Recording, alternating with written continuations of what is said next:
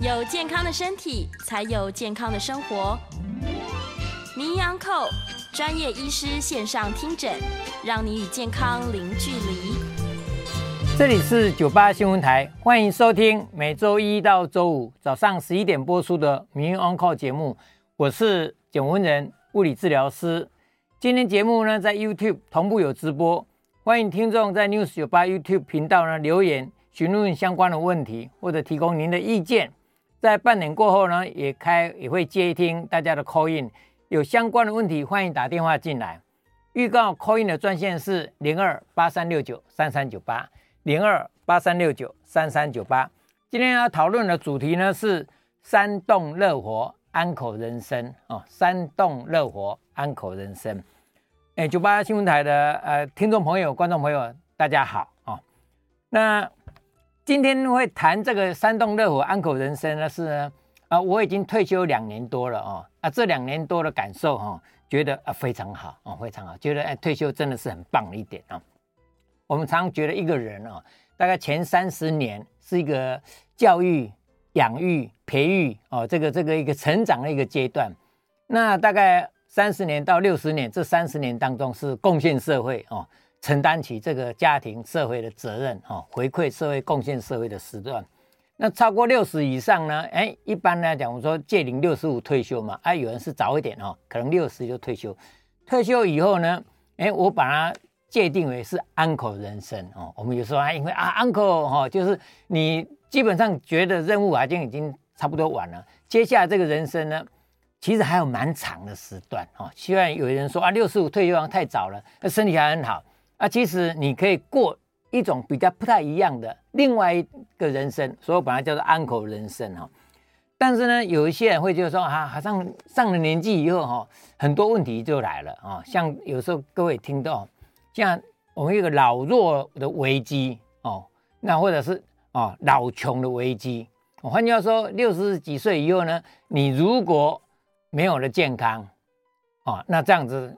问题就蛮大的哦，问题就蛮大了。我们现在的这个社会面临少子化、高龄化，大家都知道，还有中年苦，那么啊，那这样子的一个不安的时代，啊，我觉得健康是根本，是解放啊。我想我们的听众朋友啊，观众朋友们，大家都是非常注重健康的人，才会收听收看我们这个节目。那这个健康呢，不止自己健康，超前部署哈，为自己。将来的安口人生，为自己将来的健康哦，来提早准备。另外呢，你也可以献给家中有长辈的人哦。所以我觉得今天来跟各位谈这个山动乐活安口人生哈，也就是基本上是探讨一些开始退休族以后怎么样的过好，能够乐活。不过呢，首先我在这里先跟各位分享一下，乐活并不只是。快乐生活这样而已啊！我每天很快乐的生活，基本上乐活当初翻过来是 ROHS，就是健康永续的生活形态啊，这这可以这么说。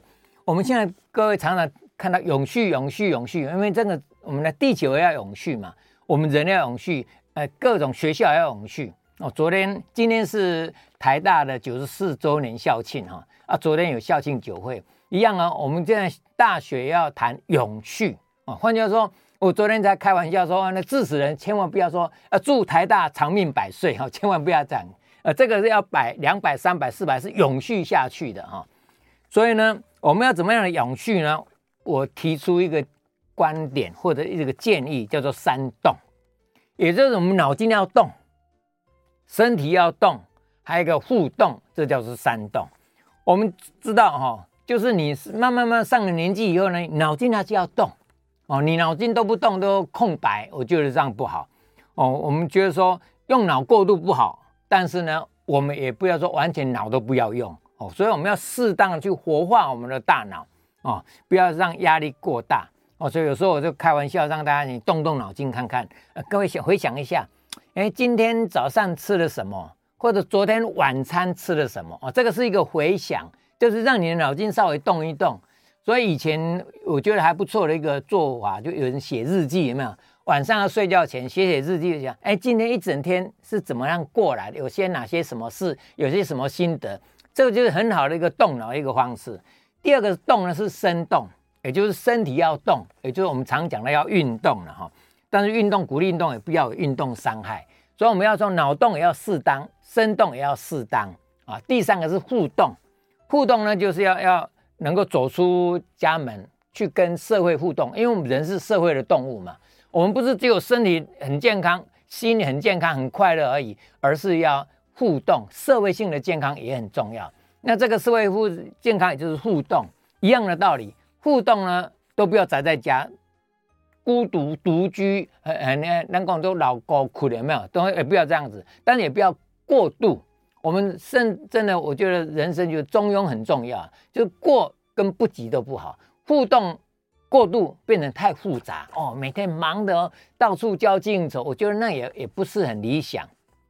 所以怎么样呢？适度的互动，所以这是三动：脑动、身动、互动，这是三动哈。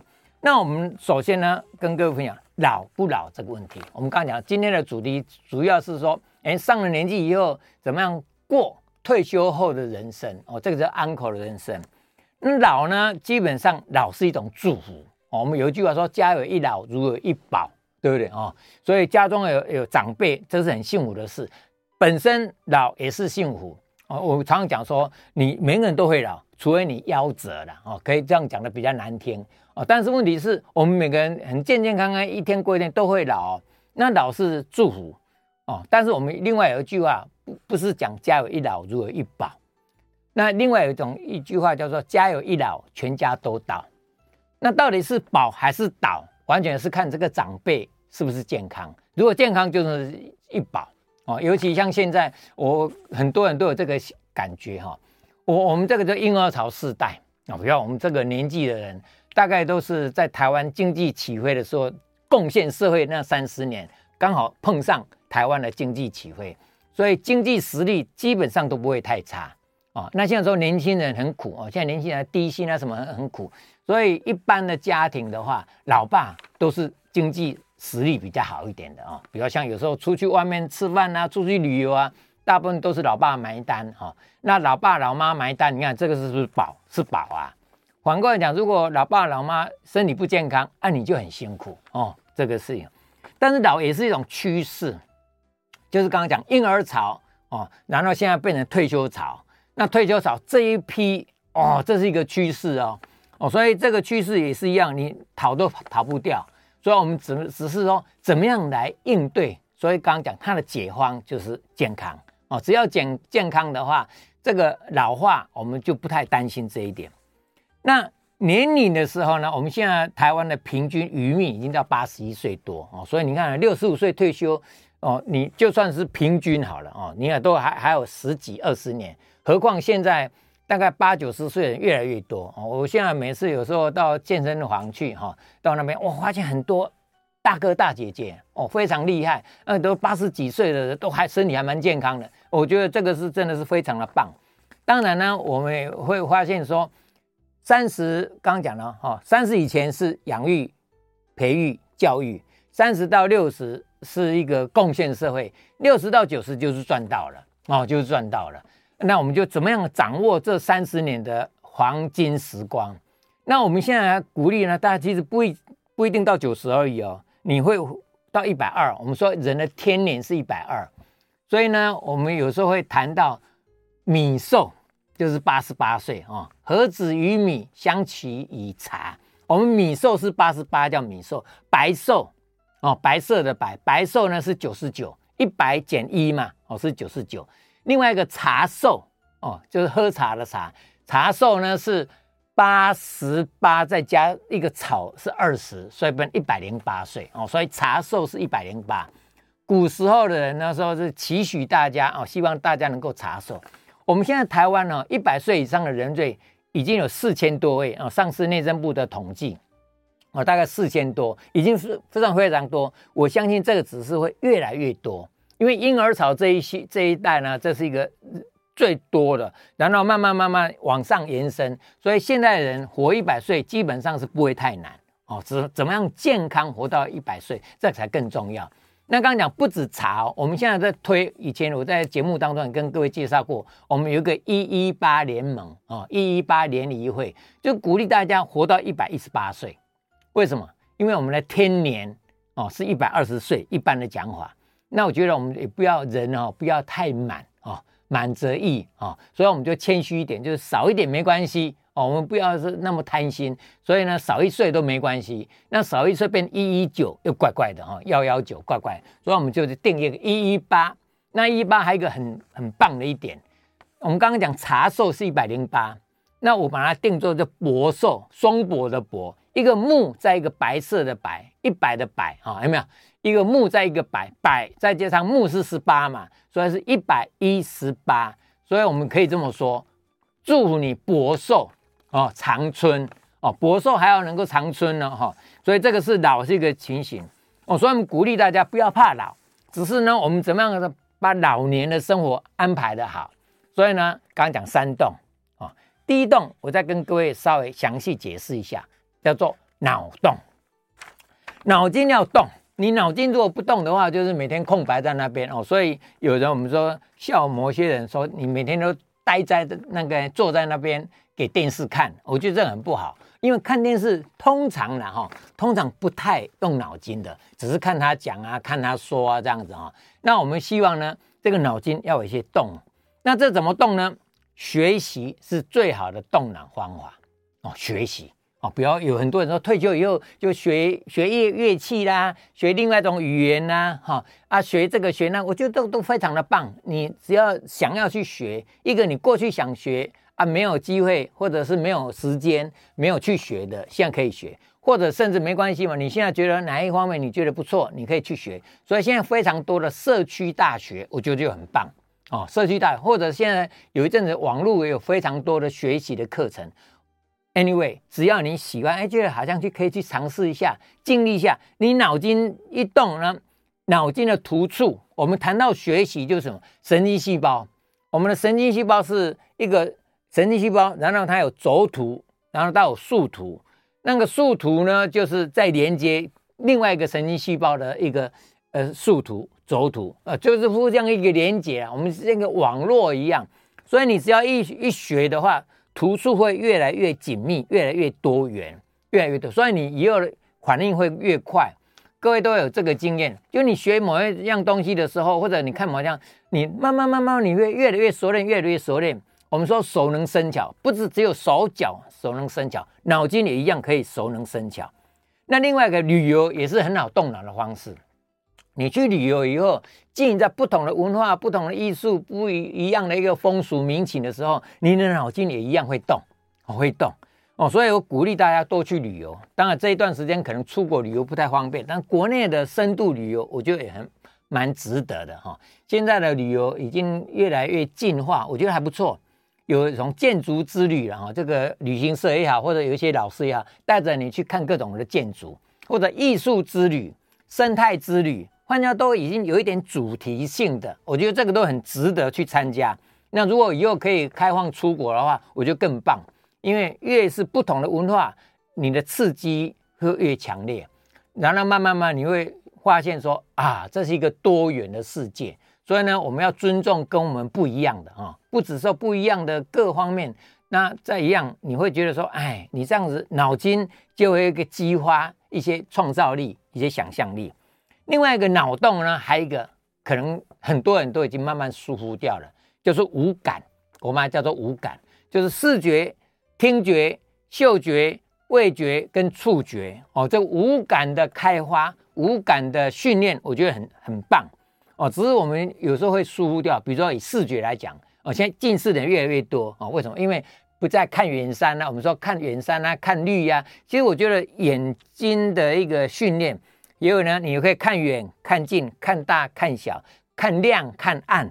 哦，各位可能听过一种叫做夜盲症。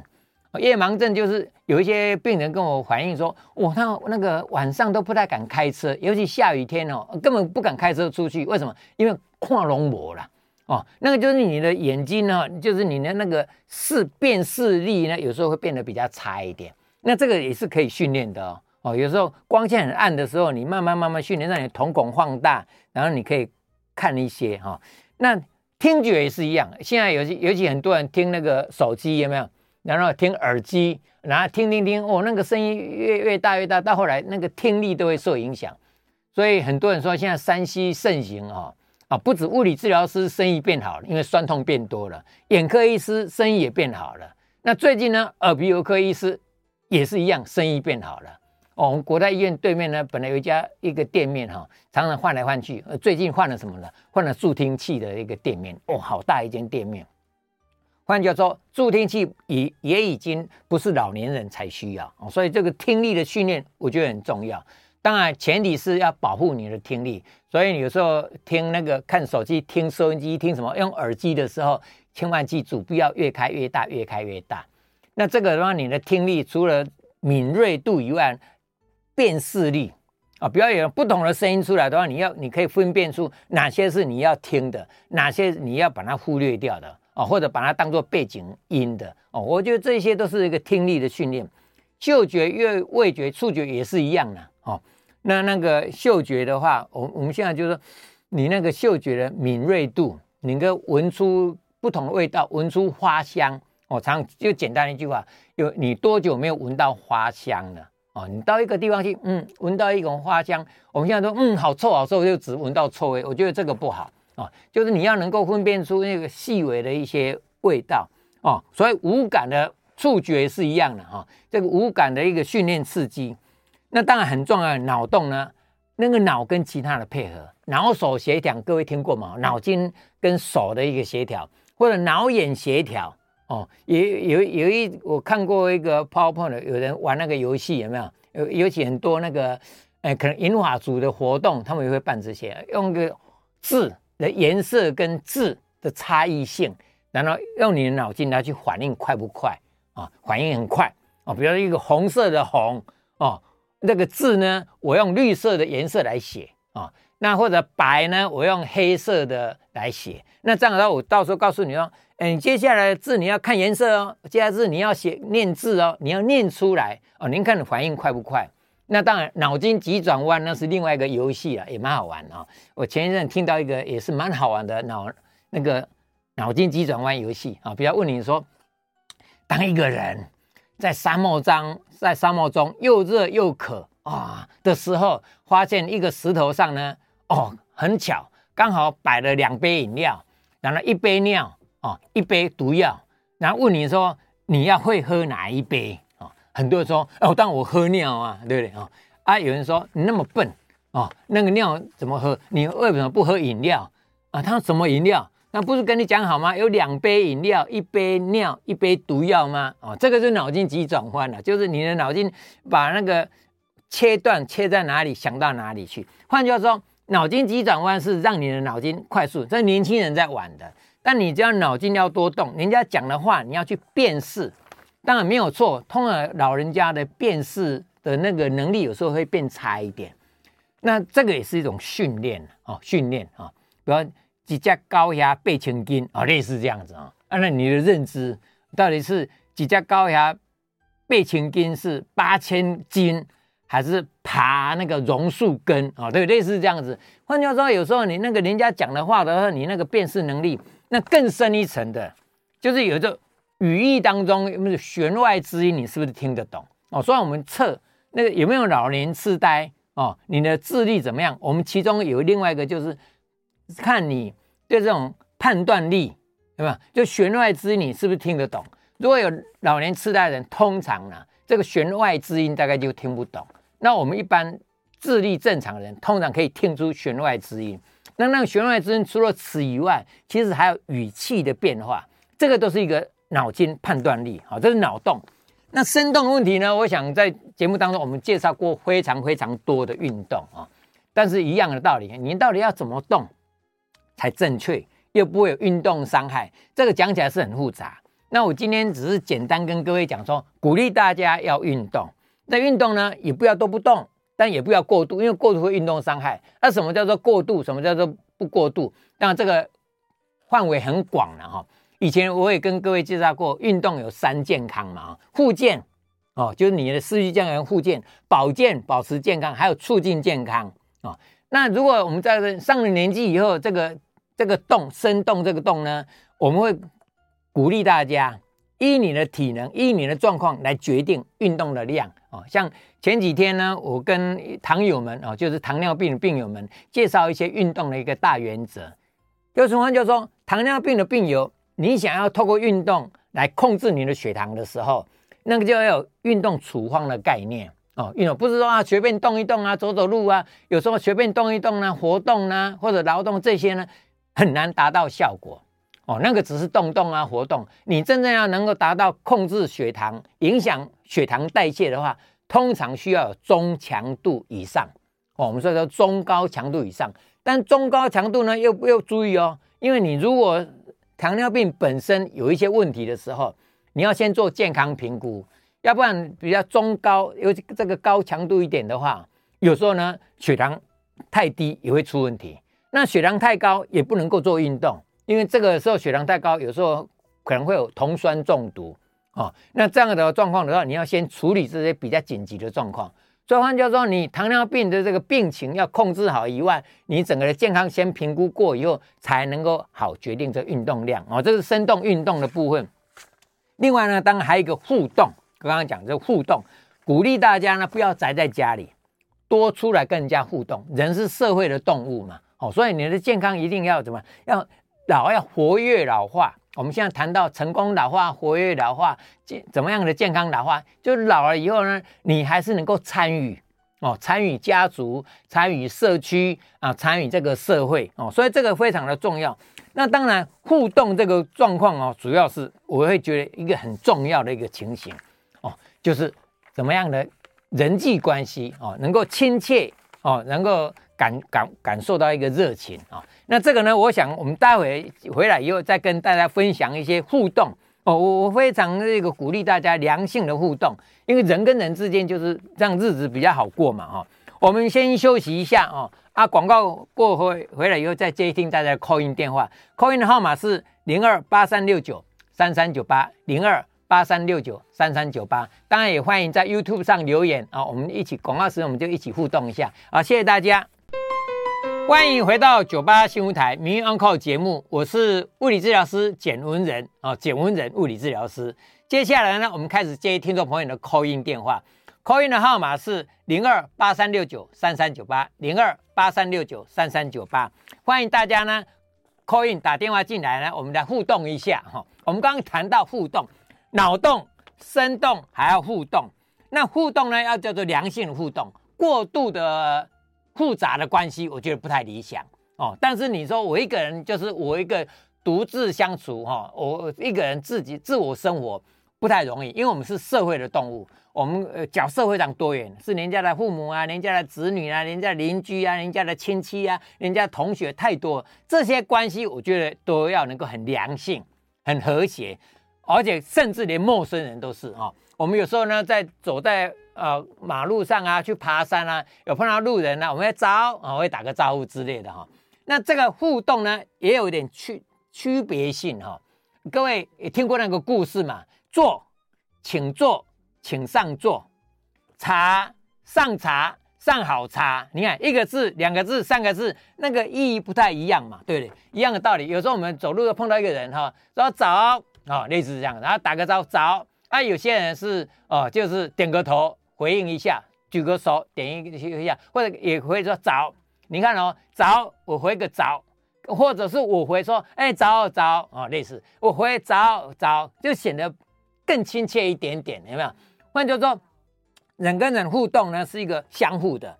你过度热情也不好，人家冷冷的跟你说早啊，你跟他哦早早早早早哦早早早早早，那就觉得过度的，好像你在选举一样，有没有啊？但是你要说早你就早，你要说早早哦，有时候亲切你就哦回一下亲切回一下。换句话说，人跟人的这种就是互相影响。讲的比较玄一点，就是我的频率跟你的频率，我放出来的电波跟你放出来的电波，我们两个人呢，哎，是不是很投缘？有没有？哦，这个默契投缘看起来很顺眼，这个呢就是一个良性的一个互动。我们看刘先生，刘先生你好，请说。好，呃，田老师你好。哎，你好，你好。啊，我我上一次有你你看那个什么辉陵那个那个那个两百公尺跑得很快那个什么？哦好哦，我请说季季季正季姐嘿。啊对季正对六六上一次是记证啊你来来主持的时候对对体育节的时候。好谢谢您我我是在大稻城码头那边玩飞盘啦。嗯嗯嗯。啊我这是我们都是都是呃用。用土法的在运动啦，啊，我我也是也也有高血压，也呃不晓得做什么运动比较好啦。哦，上一次我有邀请你说，好，你假如有机会有机会有有。有空的时候，那个刘先生，你后来事后留的电话我有打过去，啊，你们大概是比有一些人个性比较小心，有没有？陌生的电话大概就不接了。哦，所以我有打电话过去，啊，没有跟你联络上。大概是我们家里没有人。哦，这样子哈，哎，好，没关系，有缘。您那个大道城我知道了，有时候偶尔会到大道城外面河滨那边去，哎，走一走，那个偶尔会过去这样子。嗯，大道城一条路哈，你下次有机会，其实有有一个哈，那个。那个连警监，我我我都不叫他连总监哈，一个连先生，他在带那个大道城一条路，我觉得很棒哦。那个用健走的方式，他带我们走大道城，然后沿途介绍古迹呀，哈，以前那些蒋渭水的大安医院啊，等等等等，我觉得相当的棒。哎，好，那您的高血压哈，我觉得控制的好，那个高血压不用太担心。现在年纪大了，有时候血压有点高一点啊什么的，用各种方式，饮食、运动。舒压，压力大，血压也会控制不好。睡眠哦，我以前谈过嘛，好好的睡。那你如果睡眠有问题哦啊，我们就看怎么样来检讨哦。那饮食我是鼓励哦，就是啊这样要稍微注意一下，吃健康的饮食。好，那刘先生您还有什么意见吗？喂，哎，请说。哦，没有断掉啊！哎，没有没有没有，我是讲我要邀请你，你讲有没答应我？哦，是不是我要自己点车马费？啊不，不用不用不用不用，千万不要这样子，哎，不用不用。你假如真的要来，你打电话，大部分都是。好，这样好了，我们请那个我们的那个同仁哈，你留电话给他好不好？哦，不方便在节目当中，因为这个全全国人都会听得到哈。你留给他，我会再跟你联络。但你这次要记得联络上，我上次有打电话联络不上，哎，所以就觉得有点可惜。好，不好意思，林先林先你好，田老师你好，你好，哎，其实我们简老师分享的一些观念都很重要哈，嗯嗯，哎，就是说很多人失能之后，其实给家庭也是造成很大的负担呐，嗯嗯嗯，那我我想请教简老师，就是呃几个问题啦，嗯嗯，第一个就是说我们的关节退化哈，嗯嗯，这个关节内部的这个。滑囊膜就会分泌不正常的这个、嗯、呃过多的这关节液，造造成的关节腔积水哈。嗯，那我的问题是说，难道是年纪大了就一定会有这样的问题吗？还是说你是经历过什么外伤，嗯，或者是手术过的人，嗯，比较容易有这样的问题哈？嗯嗯。然后第二个问题是说哈，呃，就您物理治疗师的观点来讲哦，嗯，小朋友如果体型比较娇小，嗯，我们要让他可以。修花可以靠运动能够稍微让他长高一点。嗯、那如果是简老师你的观点来看，嗯、什么样的动作呢是最健康，哦、而且又可以让他们 长更高的一个运动？好，最后一个问题哈，就是这个我们人的这个半月板哈，嗯嗯是年轻的运动员会受伤，那我们一般的老年人，嗯、他们也会有受伤的机会吗？以上请教简老师。好，谢谢我的收听。好，没问题哦，林先生哦。首先呢，您刚的确了哈，我们就是刚刚讲失能失智的话，对家庭对社社会的共很大的负担。那你提到那个退化一定会积那个分泌液，关节囊一定会变大吗？其实不一定。我们很多年纪大人关节还是好得很。那你问我说为什么哦？当然也有可能以前受过伤哦，或者现在的一个情形哈。我刚谈谈过过与不及，过度。也不好，你都没有训练也不好。通常我们那个关节囊会有一些分泌液体，它是帮助润滑的啊、哦，帮助润滑，所以有时候会肿胀。那肿胀有没有什么方式来处理哈？我跟各位分享一个我亲身的经验啊、有一位长辈哈，他那个膝盖关节呢，就是一直都会积水、会肿胀，然后固定大概一个月三个礼拜到四个礼拜就要到大医院去，医生帮他抽掉哦，就是每个每个月去抽一次，肿得很厉害啊、就不良于行就去抽，抽了也就舒服一点。那这样一连着抽了，已经抽了半年多了哈、那我我说，哎，这样一直抽也不是办法啊、但是因为那个病人呢，是说很相信那那位医师啊，那医师跟他说，我给哪里的肿了再来抽抽了就好啦。哦，就跟他这样讲嘛。那那我是跟他说，我觉得因为这个毕竟风险比较大，每个月要抽三四个礼拜要抽，总是不好。后来呢，我就帮他处理啊，我我帮他贴纪念效贴布，还教他做一些简单的运动啊，做点按摩，教他一些方法。结果我跟他说，没关系，你我先这样做，我不反对你去抽。哦，但你如果这样做，诶，三个礼拜可以延到四个礼拜，四个礼拜可以延到五个礼拜，能够多赚一个礼拜、两个礼拜，那就赚到啦。哦，就说服他接受我的处理方式。结果我处理完以后，哈、哦，结果呢，他就的确哦，诶，就发现三四个礼拜就没有没有那么肿哦，没有那么肿哦，没有那么肿，诶，后来就就不去抽了。到现在又已经超过半年多了，换句话，他这半年就赚到了。啊，他从三月的时候开始接受我的处理，到现在十一月，他通通不用再去抽了。所以有没有可以处理？我觉得是有可能可以处理的。那那个小朋友比较娇小哈，哦，我觉得这个小朋友娇小啊，块头大，基因扮很重要的因素。所以我常常讲，基因会影响健康嘛，哈，也会影响你的体态。所以爸爸妈妈的基因影响到小孩子，你不可能说小孩用什么方法，吃什么什么运动，哇，他本来一百五会变成一百八哦，不是这样子。但是呢，他可以适当的在生长期，适当的抓住这个机会，稍微长高一些，这个是有可能的。所以中医有很多时候不是说那个转大人吗？就是怎么样计划让你能够长大人，有一些中医药有一种讲法。那西医一般不用，它有生长激素，他们说特殊才会叫你用生长激素啊，没有一般医生不会开给你生长激素，生长激素也可以让你长大。那运动的方式各位都听过，就是利用负重的运动，比如说跳绳啦、轻跳啦啊，所以我通常来讲跳绳啊、跳啊那个都比比较单纯。我会鼓励小孩子综合性的，换作呢，小孩子你就让他出去跑跑跳跳，出去玩，高高兴兴、快快乐乐玩。然后睡眠的时候好好的睡觉哦，就是不要熬夜，该睡的时候睡，该吃的时候吃，营养补充要够哦，蛋白质补充要够。然后该玩的时候让他去玩，让他高高兴兴，我相信对他长高会有一些帮助。好，那至于半月板跟那个燕良刚问的那个十字韧带，老年人会不会受伤？也会哦。换句话说。半月板跟那个十字韧带，通常蛮多年轻人会受伤，因为冲击力比较大。那老年人会不会？当然也会啊。尤其老年人的话，半月板的话还会磨损哦，磨损。那个半月板，你如果打开来看的话，它有一点像鲍鱼哦。我常常讲说，它好像像一块鲍鱼一样哦，QQ 啊，有没有？啊，那个韧性很好，有弹性又有韧性，所以可以这样去去磨去动。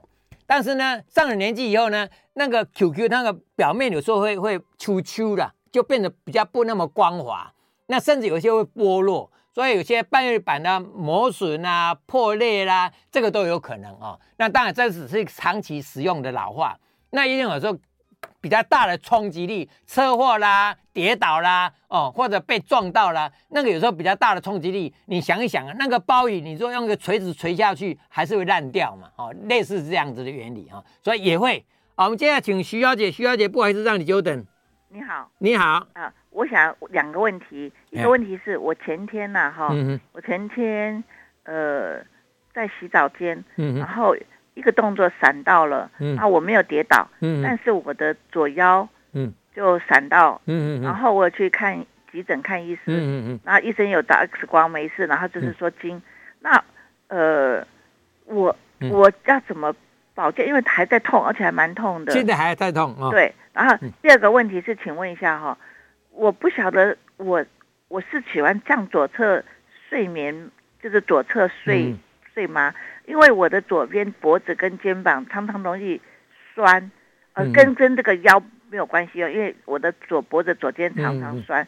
那我请问你一下哈，像这样子，像这样子，呃，常常左边左边紧，左边酸，嗯嗯，那那要可不可以运动，或者是怎么样保健？好 OK，当然可以运动哈。好，首先哈，徐小姐，你说洗澡前天呐哈，闪到腰，通常我们闪到腰比较多是肌肉拉伤哦，就一句话，因为肌肉一动作突然间瞬间那个那个拉力蛮大的哦。我刚回答彦良说那个十字韧带会扯也会断一样哈，所以基本上肌肉拉伤机会比较大。另外呢，椎间盘会不会突出也有可能哦。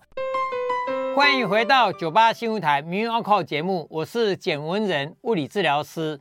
接下来呢，继续接听众朋友的 call in 电话，call in 的号码是零二八三六九三三九八零二八三六九三三九八。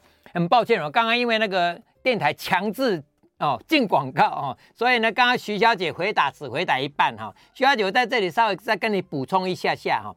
刚刚讲那个闪到腰。比较多是肌肉拉伤哦，因为肌肉瞬间的一个力量哦，又拉到了，会会非常的痛。那另外有一部呢，有可能是椎间盘会突出哦，这个也是一样，因为椎间盘一一压一用力一压，它嘣跑出来了。那通常椎间盘突出那个都是要去急诊的，没错。那痛得受不了啊，那个没办法。那少部分第三种呢，是可能关节面的一个一一个错位，因为我们。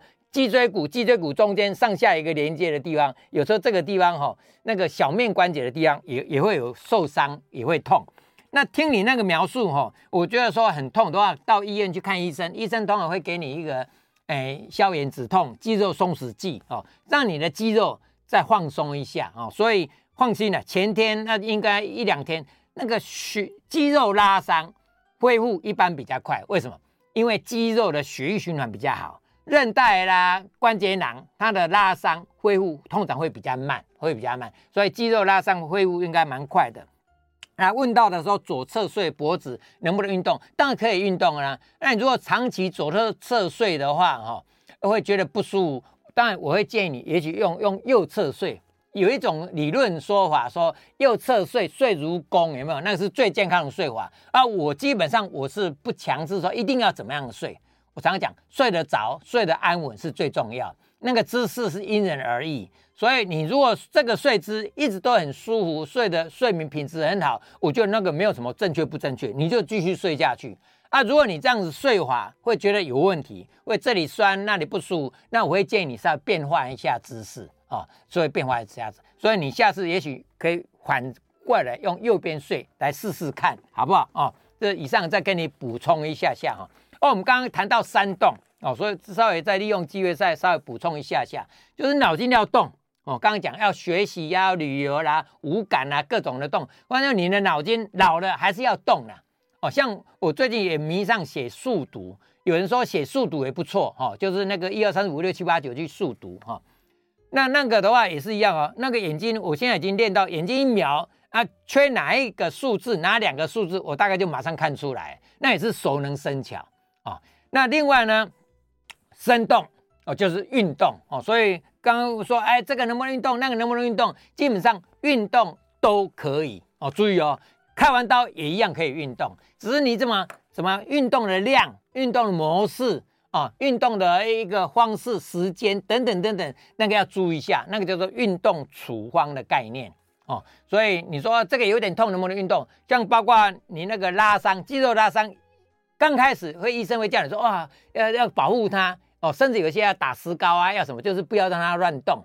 但是呢，你的肌肉还是可以温和的伸展一下，温和的伸展一下，那个对闪到腰还是有帮助哦。所以我常常讲说，你闪到腰一定要找到一个姿势放轻松，让肌肉放松一下，然后偶尔再稍微轻轻的伸展一下，让它活动一下，它恢复会比较快哦。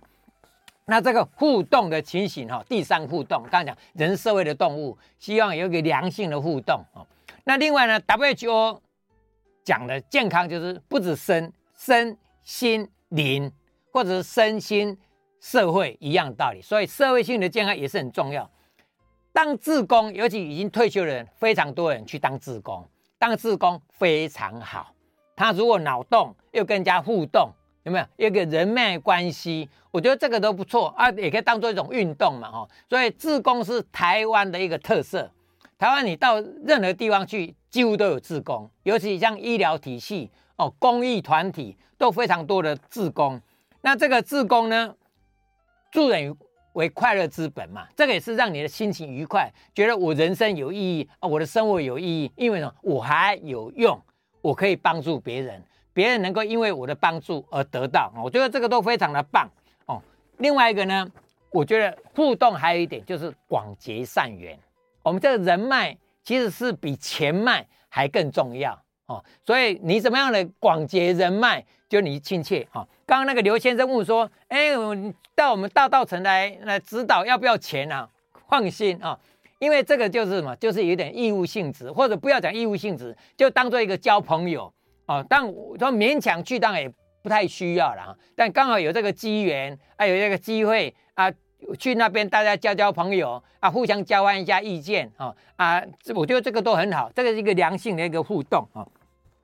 现代人哈，哎，有时候我觉得说。很台湾现在的社会，我发现独居蛮多的。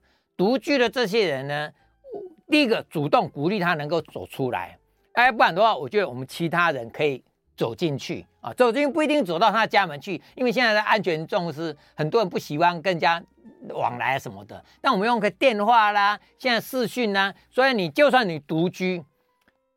独居的话，你还可以用各种的那个通讯的软体啦，通讯的方式跟外人有很好的一个良性的互动啊。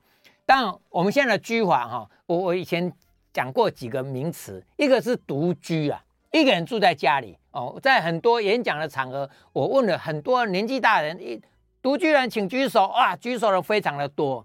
换句话说，老伴已经走了啊，啊，孩子都长大了啊，有些孩子都在国外，甚至所以独居的蛮多。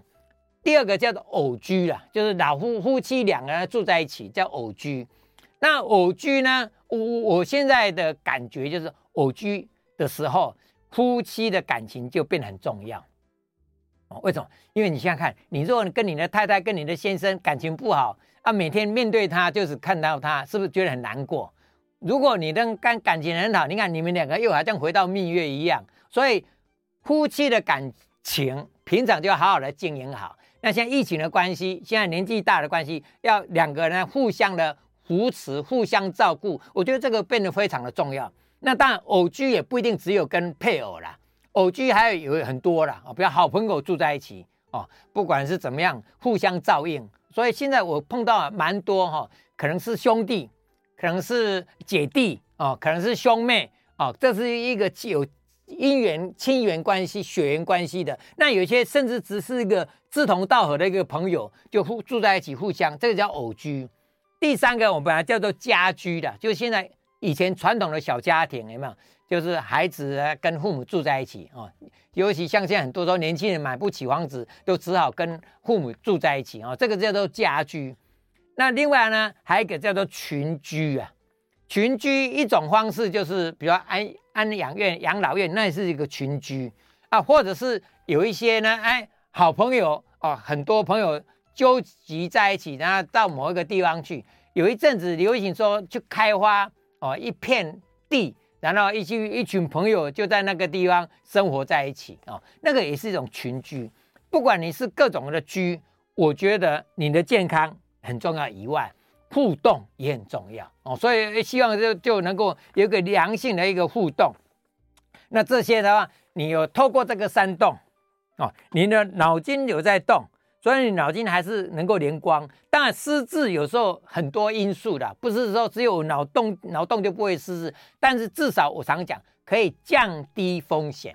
我们很多都是用风险的概念，你的脑筋有在多动。哦，想东西、学东西、看东西，脑筋有在动的话，对你的脑力的维持会比较好哦。那生动，当然我还是再强调一次，身为物理治疗师，非常的喜欢看到人家享受运动，然后得到运动的好处。那怎么样运动？有非常多的方式哦，非常多方式，大家不要过度。造成运动伤害，但是也不要说，哎呀，因为受伤，因为痛，因为有病，因为什么，因为什么就会都不敢动哦。这个这句话一定要记住，千万不要这样子。我我觉得有这个很可惜，我常常听到某些病人跟我说啊，某某医生呢，就是他的医生啊，某某医生叫我说不要动啊，叫我不要运动啊，叫我怎么样？我说他给误解了了哈，他可能说，因为你现在的状况不要太激烈的运动啊，那有些运动呢要注意风险。这些都有都对的哈。那更重要，第三个叫做要互动哦。今天再一次强调，我们需要说人乐活，不是只有快乐生活哦，要是健康永续的生活方式叫乐活。但是快乐生活毕竟是最基本的啦。希望大家老了以后呢，还是可以一样哦，可以非常快乐，每天高高兴兴、快快乐乐。你会发现说啊，真的是哦，夕阳无限好啊。下一句就不一定哦，啊，无限好呢，就可以刚刚讲永续的好，就像那个英国女王一样。我们现在的很的理想就是说，就是怎么样，就是吃啊，做到今天哦，吃到明天了哈。换句话说，那个英国女王最让人家棒的一点就是说，你看哦。她在死亡的前两天还在接见人家哦，还在工作就对了。那这个工作当然不是很硬强制性的、很劳累的工作，反正他还有用，一直到死前的一天都还有用，而且不要卧床哦。所以呢，今天很高兴能跟大家分享说，山洞乐活，安口人生。我希望所有的人退休以后都还能够经营另一段安口人生。谢谢大家，拜拜。